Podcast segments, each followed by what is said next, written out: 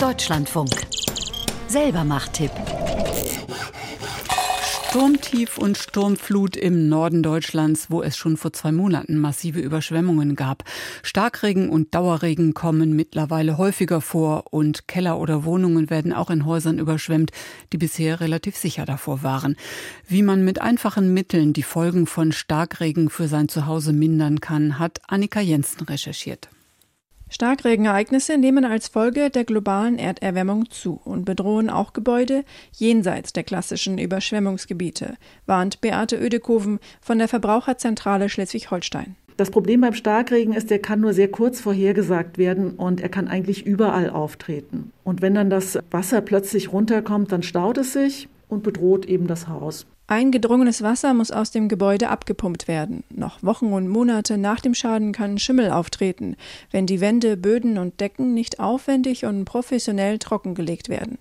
Hausbesitzer können sich oft schon mit relativ simplen Maßnahmen vor Wasser am und im Haus schützen, weiß Beate Oedegofen. Im Prinzip ist die Natur der erstmal ein sehr guter Helfer gegen die Folgen des Klimawandels. Das betrifft natürlich zum einen die Hitze, man kann dafür Schatten sorgen, aber auch bei Starkregen ist es so, dass eine Fläche, die mit größeren Pflanzen bepflanzt ist, deren Wurzeln weit in die Erde reichen, mehr Wasser in die Erde leitet als eine gepflasterte Fläche. Es hilft also überall zu entsiegeln, wo es möglich ist, und Bäume und Sträucher zu pflanzen.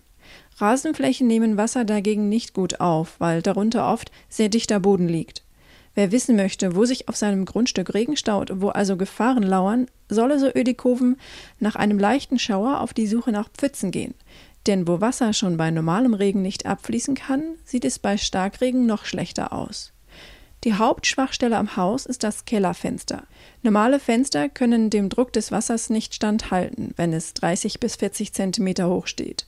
Abhilfe schaffen druckfeste Kellerfenster. Sie kosten 1000 Euro aufwärts.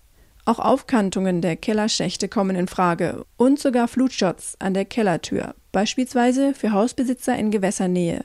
Kosten ab 600 Euro aufwärts. Und ein weiterer Eintrittpunkt in unser Haus ist der Rückstau aus der Kanalisation. Gegen den Rückstau aus der Kanalisation gibt es eine Rückstauklappe, die sich automatisch schließt, wenn das Wasser versucht, in die falsche Richtung zu fließen. Gefährdet sind Räume mit Toiletten und Wasseranschlüssen, die unterhalb des Straßenniveaus liegen.